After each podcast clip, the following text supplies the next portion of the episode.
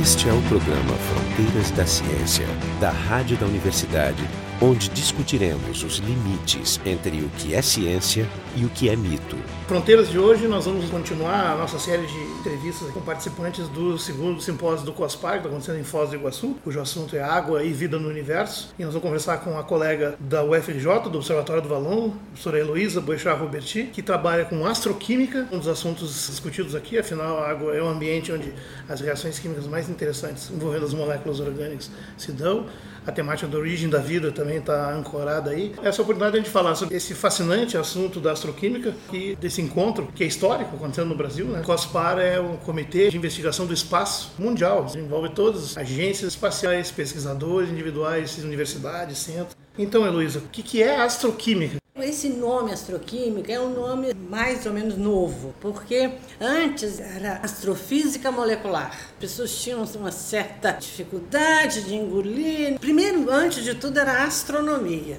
Aí depois é veio a, a física e a astrofísica. E depois a astroquímica. Mas os astrofísicos não gostavam muito dessa história de botar astroquímica. Eu, eu, eu, Mas... eu fiquei imaginando que vocês não ficaram com ciúmes. Afinal, né? Conseguimos botar É. física ali, agora querem botar química. Porque aí a química a- a- a- passou a ser mais importante do que a física. A astroquímica ela fica entre a física, a química e a astronomia. Então, um aluno formado em astroquímica tem que estar nessa, nessa interface. Multidisciplinar. Né? E ele tem que saber física, saber eh, química e saber astronomia. Então é muito complicado. Você tem que ter muito cuidado para que não seja uma coisa muito superficial, nem de um nem de outro. E os objetos de estudo, então, seria assim um estudo dos elementos químicos encontrados no espaço, organizados é, puros, em moléculas, moléculas de diversos tipos. Sim, Ou seja, encontrados no espaço ou fora da Terra, vamos dizer assim. qualquer lugar, fora da Terra. Agora, a astroquímica, ela trabalha mais é com moléculas mesmo, formação, reações químicas, porque antes na física, na astrofísica, eles têm esse jargão que falam da evolução química da galáxia. A evolução química é, é a evolução de como são formados os elementos químicos. Na verdade, é a nucleossíntese estelar. Isso. É, Teve uma época aí que ficou uma confusão, assim, astroquímica, é, evolução química dos elementos. Não, astroquímica já parte dos elementos para saber como são formadas as moléculas.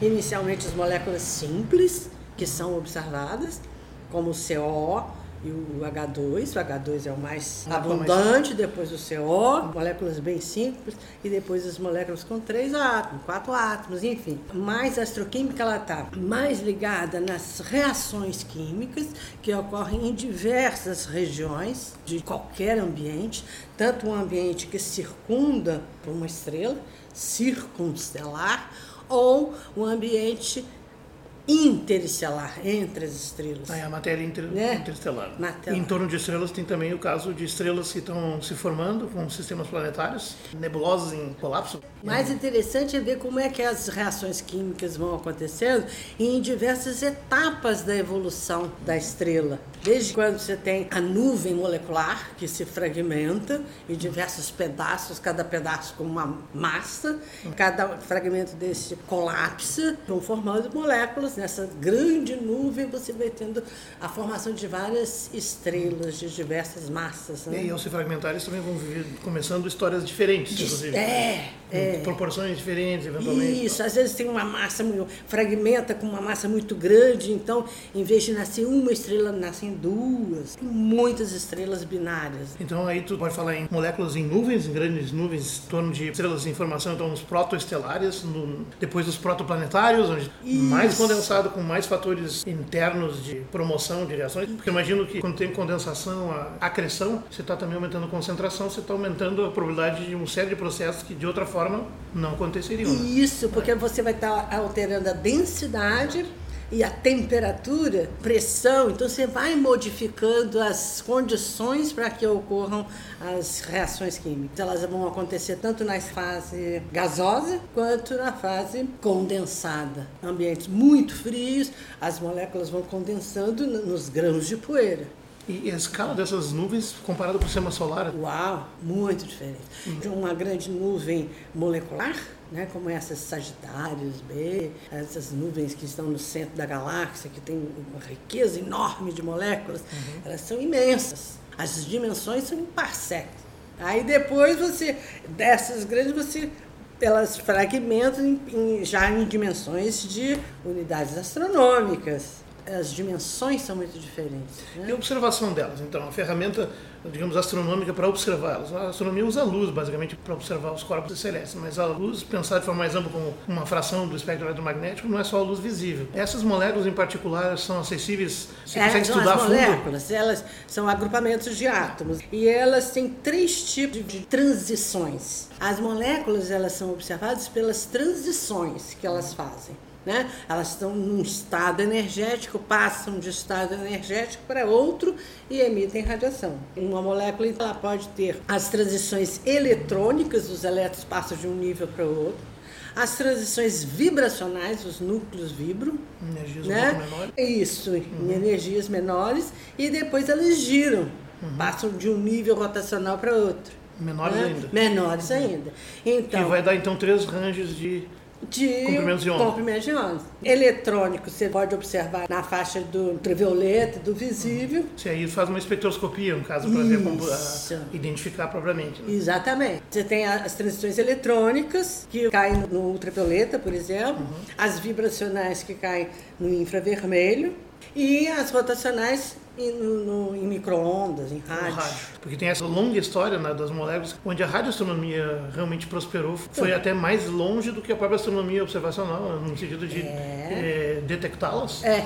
E uh, como chegou a pegar mais de 100 né, moléculas no espaço, estudando. Sim, sim, sim. Usando o fato de terem dipolos permanentes. Mas aí tem um problema, né? Algumas moléculas muito importantes não são de polos permanentes e, portanto, invisíveis para essa. No rádio, mas elas são visíveis no infravermelho. Por exemplo, a molécula H2 é invisível, mas ela é visível no infravermelho. E tem uma transição muito importante, tanto no infravermelho quanto no ultravioleta. Quando os dois átomos estão com o spin para uhum. cima, essa configuração energética tem um pouco mais de energia quando um está para cima e o outro para baixo. Um spin up, spin down. Que a molécula pode ser orto ou para. Tá. Transição orto-para. E essa transição cai lá em 2,5 micro, ou seja, em infravermelho. E o nitrogênio? Eu vou falar que o nitrogênio também é meio barra pesada para Difícil de Por observar. Quê? Porque ele tem abundância muito menor do que do hidrogênio. E ele também não tem um dipolo permanente. Dipolo permanente é quando você tem dois átomos diferentes e você tem uma distribuição de cargas diferentes. Né? Você tem mais carga de um lado Sim, do que um, do outro. Você tem um oscilador natural que é o que forma ondas de rádio.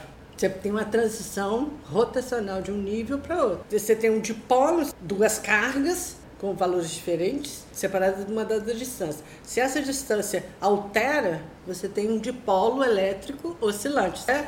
Classicamente. Isso. Quanticamente, você tem as transições permitidas por dipolo. E isso traz lá da física clássica né, do eletromagnetismo, porque na realidade você não sabe onde que o elétron está dentro do átomo da molécula. Você tem orbitais. É diferente quando você está lá na física clássica, né, eletrodinâmica, que você sabe direitinho a quantidade de cargas aqui, cargas ali, você tem o dipolo.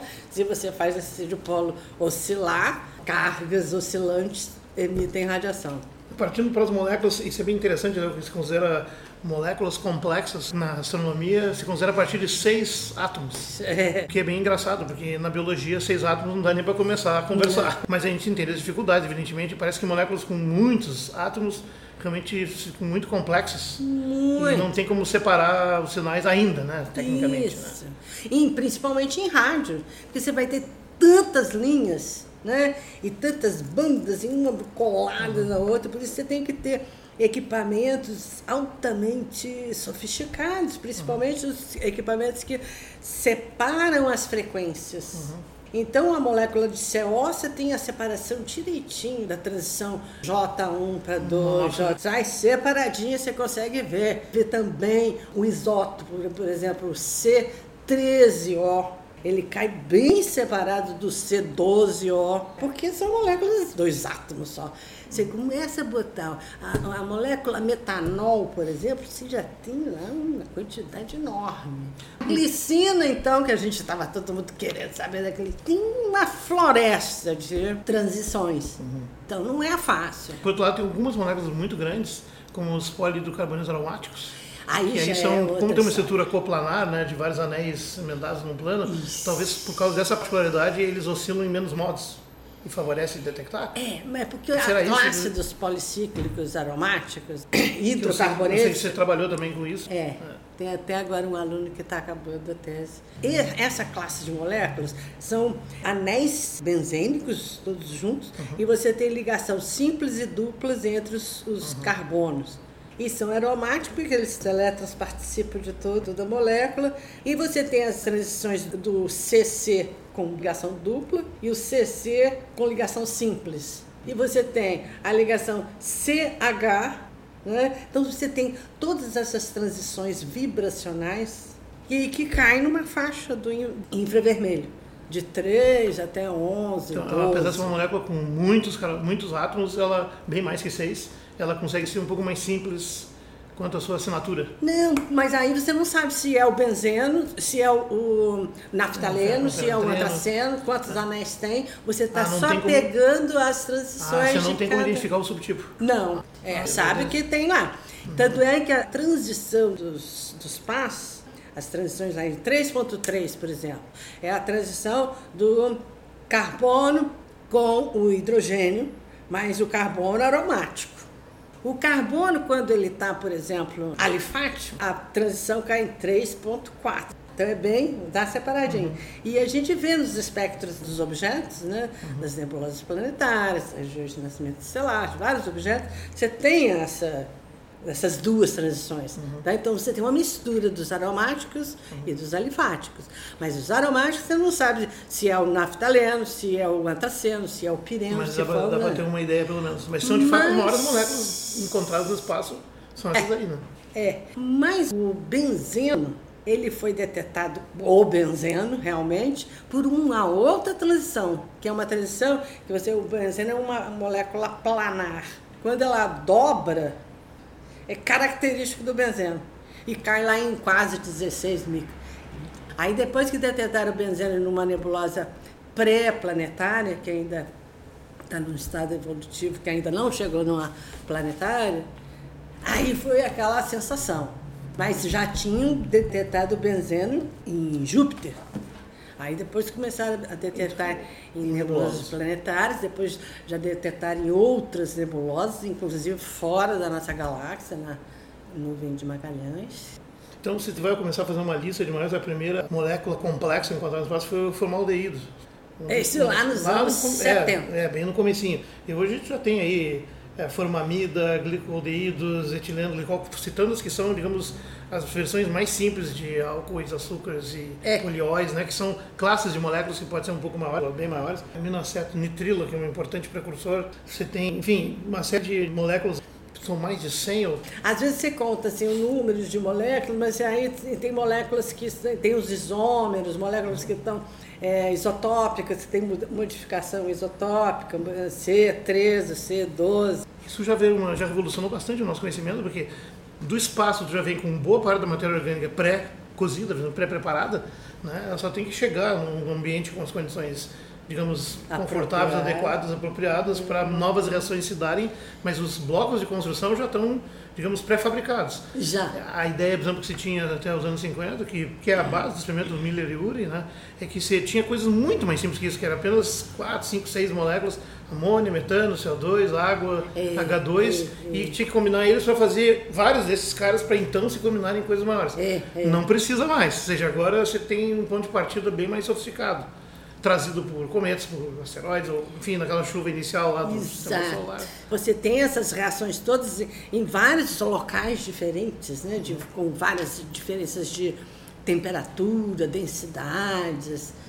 Agora, a vida, para a formação da vida, com moléculas muito complexas, aí a história é muito diferente, porque você tem que ter essa condição específica né, para a formação, para replicar, né? Você partir da, da molécula orgânica, mas que não tem esse processo de Aí você precisa, replicar. então, daquelas condições bióticas básicas, temperatura e energia, e esses precursores combinados, e, e tempo, bastante tempo.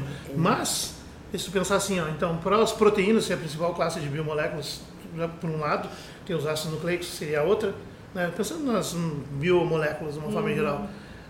Os aminoácidos precursores, eles já têm uma história também. Por exemplo, os aminoácidos encontrados em meteoritos é de 1966, Murchison, que é onde foi encontrado oito dos 20 aminoácidos fundamentais das proteínas, que foi um susto, que foi um falso alarme, pensando, tá aí a origem da vida. É. Os meteoritos trouxeram os aminoácidos prontos e a gente só cozinhou eles aqui. Depois, por uma coincidência, alguém observou que talvez não fosse assim, que inclusive foram os mesmos oito aminoácidos que apareceram no experimento Miller-Urey em 53. Então, quer dizer que esses são os aminoácidos mais fáceis de formar em condições bem grosseiras de produzir energia, descargas elétricas ou coisa desse tipo. É, é, né? Mas e aí, desses aminoácidos no espaço, tem detectados inclusive em nebulosas? Não.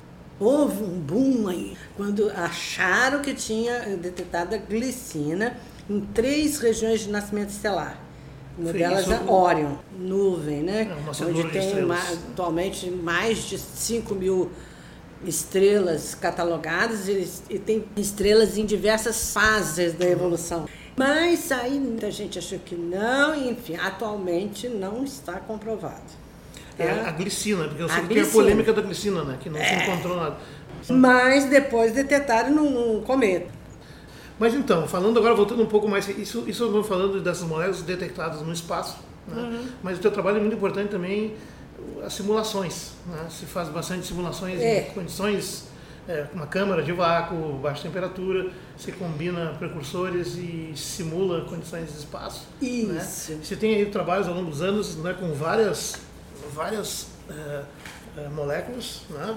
Eu vi aqui que você tem uma preferência, inclusive, para o ácido fórmico, o metilcromato e também o metanol, mas tem trabalhos com acetato, com estireno, com glicina. É, a- o nosso estudo são as pré-bióticas, são as. é, a gente fez um projeto, lá, 2000 e pouco, 2004 mais ou menos, as moléculas que são precursoras de aminoácidos. São os ácidos acético, ácido fórmico, todas essas moléculas precursoras. A acetonitrila é uma delas, Acetonitrila. uma das mais faladas. É, mas é. na verdade, assim, tem muitos caminhos para chegar nos aminoácidos por vias pré-bióticas. Isso. Não há um consenso Não há. É, tipo, energeticamente, inclusive, são diferentes, mesmo assim não dá para decidir qual teria sido a via, talvez fossem várias. O que acontece nessas reações de, de formação de moléculas mais complexas, você tem lá, por exemplo, a amônia e tem, ah, por exemplo, a metano.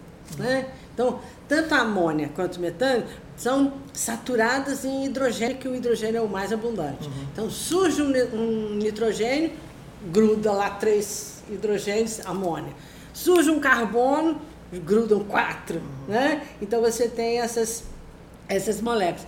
Agora, essas moléculas, num ambiente em que sofrem a ionização, por exemplo, a dissociação, esses processos de absorção da radiação, principalmente ultravioleta e raio-x, né?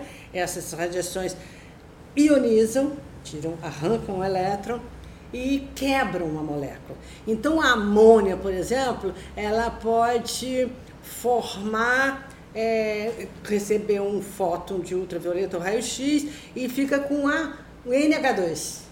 NH2. Aí a- o, o metano também quebra e forma o metil. Tá? Então você vai tendo esses radicais né, que vão se juntando né, e formando outras coisas. Neste caso, por exemplo, você tem a amina e o metil, metilamina. Né? Então você vai formando coisas simples e que vão É um Lego. é. Um E Lego aí molecular. você tem essas coisas muito interessantes. Então você vê, por exemplo, a amônia, que é muito abundante, mas aí você tem um íon que você é, que a amônia pega mais um, é uma um, amônia protonada seria, né? NH4+. Já, já foi detectado. Aí olha que interessante, você tem essa. Aí no mesmo, em vários objetos, principalmente em, em protoestrelas, que estão em envoltório rico de moléculas e grãos, né? Você já detectou o NH4+, e por muito tempo tinha lá uma molécula que era, sabia-se que era nitrila, porque tinha a transição C, C N, C triplo, né? C triplo, ligação tripla com, com N, que é uma classe de nitrilas. Uhum, Aí tinha lá um- uma, uma molécula, cara, o que, que é isso? Era com um X, até ficou durante muito tempo. se sabia o que XCN. tinha, É. Até que viram que era o OCN menos. Olha, no mesmo ambiente. Então, essas duas, quando reagem, elas podem dar a ureia. Outra molécula importantíssima. Outra importantíssima que foi vista antigamente, né? Você que é expert nisso, você sabe que antes eles achavam que moléculas orgânicas só eram eh, produzidas em seres vivos. E essa não. Essa ureia pode ser De formada assim. Esse é um exemplo muito simples, né? da- de moléculas muito abundantes. Tem ureia detectada em, em nebulosas? Não, há uma procura enorme. Voltando um pouco para tuas simulações, como é que funcionam essas câmeras aí? Como é que é a parte técnica? Pode trabalhar com observações, sim, elas vão ser limitadas, mas é muito bom. Mas ao mesmo tempo você pode ter um controle maior e antecipar e prever coisas para procurar na observação. né? É, Que é um pouco, eu não sei se é essa a ideia. Não, o que a gente tem feito é, primeiro, trabalhar com moléculas na fase gasosa. Tem um gás, simula um gás e interage ou elétrons, ou fótons, ou Mas em pressões íons. baixíssimas, ou seja, alto vácuo. É, uma câmara de vácuo, quanto melhor o vácuo, melhor. Qual é o vácuo que vocês usam só por curiosidade? 10 a menos 9, 10 a menos 8, chegar a 10 a menos 9, 10 a menos... Isso é vácuo, 10 menos 9 é vácuo de carteirinha. E quando a gente vai trabalhar com, com é, gelo, né? Porque o gelo você vai condensar em cima de um substrato para simular a condensação de moléculas em grãos, precisa de um, um vácuo muito bom, porque senão você fica depositando outras coisas que você não quer, que está contaminado na câmara. Então você tem que ter um vácuo muito bom. Mas a gente sempre tem os erros experimentais, né? Ou seja, o gelo condensado em torno de partículas é um ambiente muito provavelmente importante na história da- dos estudos, inclusive de, de astroquímica, que tem a ver com a vida, né? Exato, Porque ali você tem um, um lugar onde concentra, mas na fase sólida. No É. gelo, você tem essas moléculas presas numa matriz sólida de gelo, Isso. irradiada por raio cósmico, ultravioleta e o escambau, Isso. né? E ali congelado. modificando ali, né? Aquele E gelo. E aí vai recebendo radiação, vai quebrando, juntando, formando ali. Uhum. Então você tem tanta a, a química, a mudança química no gelo, quanto a mudança química no estado gasoso, porque muitos desses produtos das reações, eles podem sair, eles podem dessorver. Então você tem a fotodessorção, ou seja, a dessorção do gelo pelo, por fóton, e você tem a, a dessorção térmica, que é pelo aquecimento. Mas você também tem essas fábricas grão que pode se, con se uh, a concretar em corpos maiores, ou em meteoritos e outros, e cair nos planetas, levando esse material lá. Isso. né? Provavelmente é uma via de entrega. Né? Isso. Provável, então né? esses, esses eh, grãozinhos, eles estão sendo processados lá. E às vezes eles param de processar e são jogados por, por ventos, por jatos, e saem de lá e vêm para outros cantos, né? Então você tem uma trajetória, uma viagem desses grãos e dessas moléculas formando em diferentes lugares, né? E Luísa, nós estamos aqui no encontro então sobre água e vida do universo, do COSPAR. Temos gente trabalhando na astroquímica, em planetologia, que trabalha com as sondas que vão às luas de Júpiter e Saturno, eh, Marte, eh, cometas, asteroides, missão com retorno de amostras de asteroides. E um dos debates que tem aqui é exatamente o das bioassinaturas, que seriam os indicadores moleculares a tu procurar sugerir que possa ter vida baseado em tudo que a gente sabe que é em uma única expressão que é nós, né? n igual a 1. Por exemplo, nesses inúmeros exoplanetas que tu começa a desvendar, nós temos mais de 2 mil já identificados e começam a aparecer alguns realmente com dimensões terrestres, tem as superterras e as começam a aparecer as primeiras terras. É. Quais seriam para ti assim os candidatos mais promissores de bioassinaturas? Assim, tu acharia que seriam marcadores unívocos, estarem eles juntos lá numa atmosfera, como assinatura? Se estivesse na atmosfera, eu acho que talvez. Eu acho o oxigênio. O metano também. Porque o oxigênio tem uma origem abiótica também, né? você pode ter fotólise do CO2, você pode ter Pois é, é muito de complicado. Você, a partir do que tem na atmosfera, você confirmar que tem vida. Muito... O próprio ozônio né, se forma no espaço, né? Com O boa ozônio, facilidade. né? Porque a atmosfera da Terra vista de fora tem lá o ozônio, o O2, né?